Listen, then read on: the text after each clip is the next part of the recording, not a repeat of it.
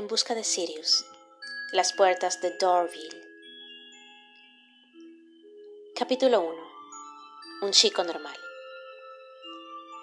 Máximo tenía 15 años. Como todo chico de su edad, iba a la escuela secundaria. Jugaba videojuegos con sus amigos. También era bueno en el fútbol y adoraba tocar su guitarra.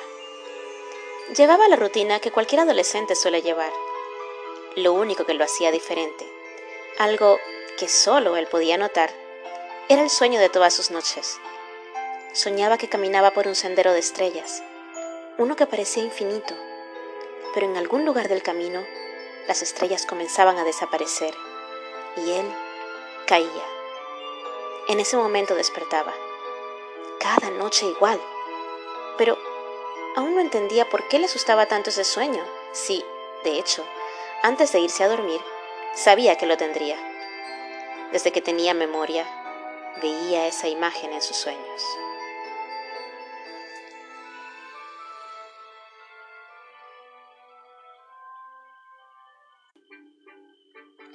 Otra cosa que parecía ser un déjà vu en su vida era el hecho de que cada mañana su madre debía apurarlo para ir a la escuela.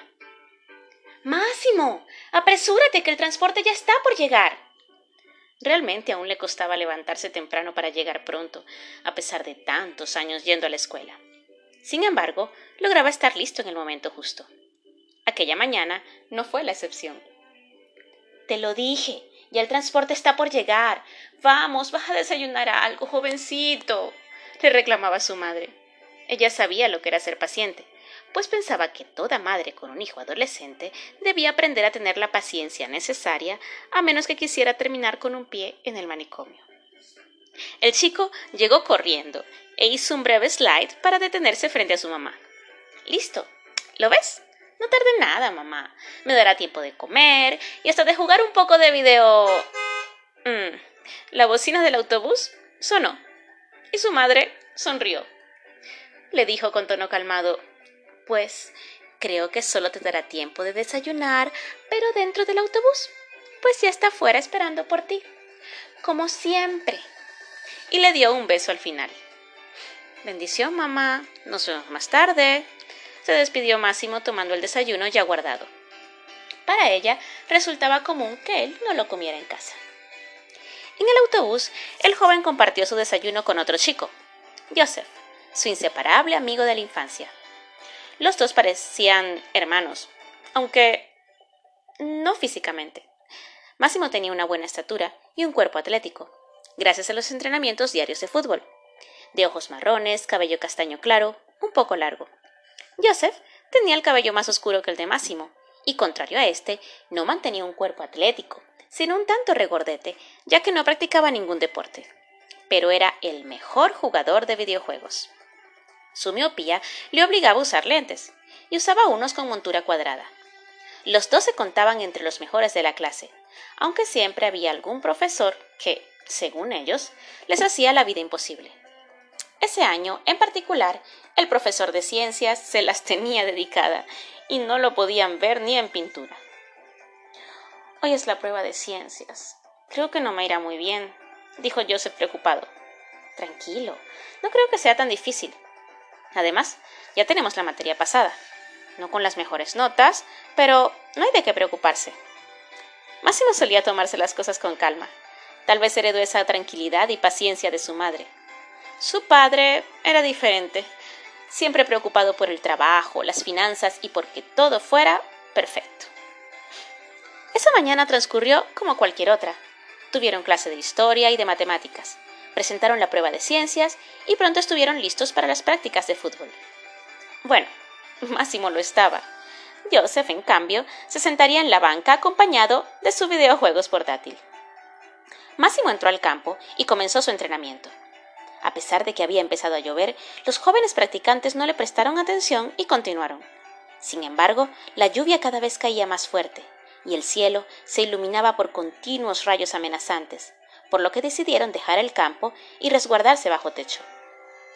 Al darse cuenta de que no dejaría de llover, fueron a los vestidores para cambiarse, y en poco tiempo ya merodeaban por los pasillos de la escuela sin mucho que hacer. Todos estaban sorprendidos. Nunca había llovido de esa manera.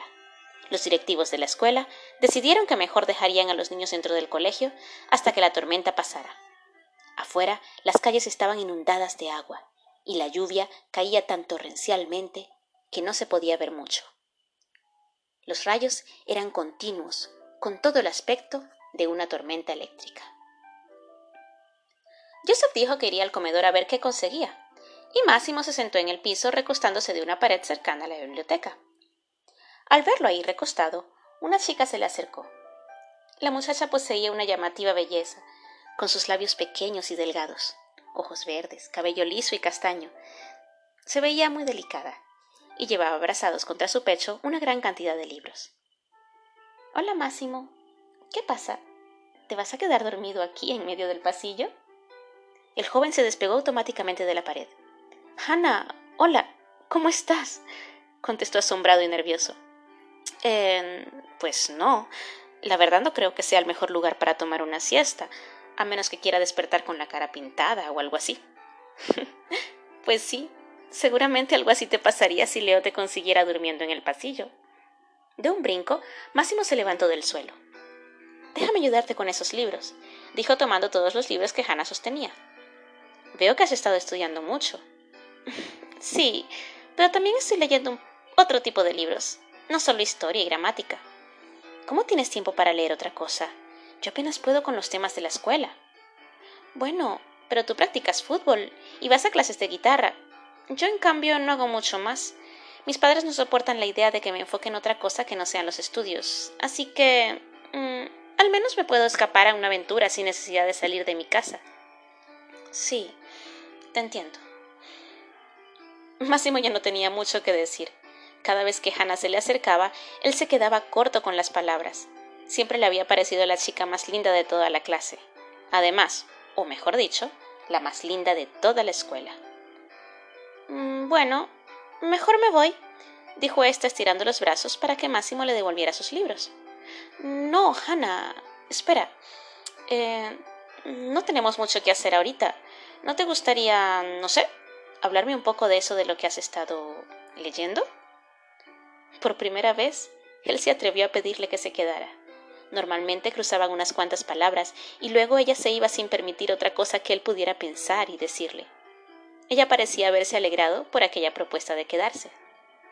Mm, pues sí, claro, no veo por qué no, respondió Hannah con voz nerviosa.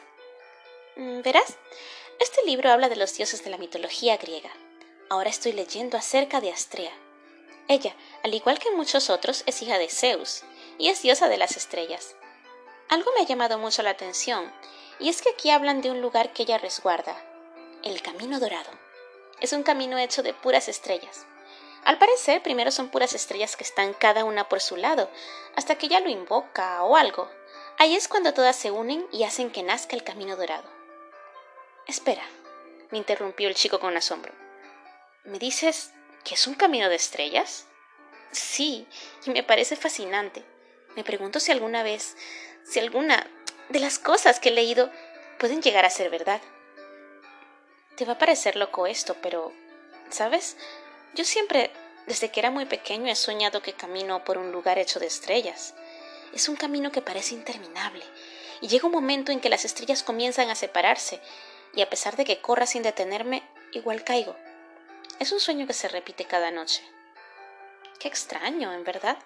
¿Será que alguna vez tu madre te leyó algo acerca del camino dorado y... bueno, creaste este sueño? Sí, tal vez algo así sucedió. Pero Máximo se sentía seguro de que esa no era la razón. Su mamá se le había leído y contado muchas historias cuando era niño, pero jamás algo acerca de dioses de la mitología ni nada por el estilo. Continuó hablando con ella intentando hacerle ver que no le había afectado lo del camino dorado, pero en realidad no podía dejar de pensar en eso. Joseph había pasado por ahí dispuesto a sentarse de nuevo con su amigo, pero al verlo conversando con Hannah, prefirió dejarlos solos. Sabía lo que Máximo sentía por ella. Como la lluvia no había parado, se les hizo tarde en la escuela, pero apenas escampó un poco, todos los padres fueron a retirar a sus hijos a fin de mantenerlos a salvos en casa ya que habían pronosticado más lluvia y tormentas eléctricas continuas.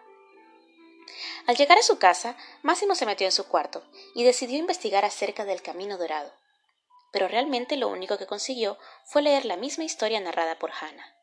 Se asomó por la ventana y se quedó observando el temible espectáculo de lluvia, rayos, truenos.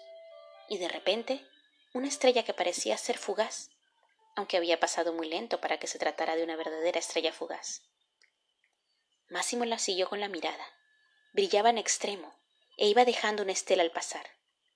Hizo el intento de filmarla con su celular, pues aún permanecía ahí, cruzando lentamente el oscuro cielo. Pero solo podían captarse el cielo oscuro con sus intermitentes rayos, sin rastros de la estrella que él sí podía ver paseando frente a sus ojos. Finalmente, la estrella desapareció, y él, decepcionado, se fue a la cama. Esa noche, como nunca otra, estaba seguro de volver a soñar con el camino de estrellas, y ahora mucho más después de la historia que había escuchado. Se dejó arrullar por el sonido de la lluvia, cerró sus ojos y pronto se durmió.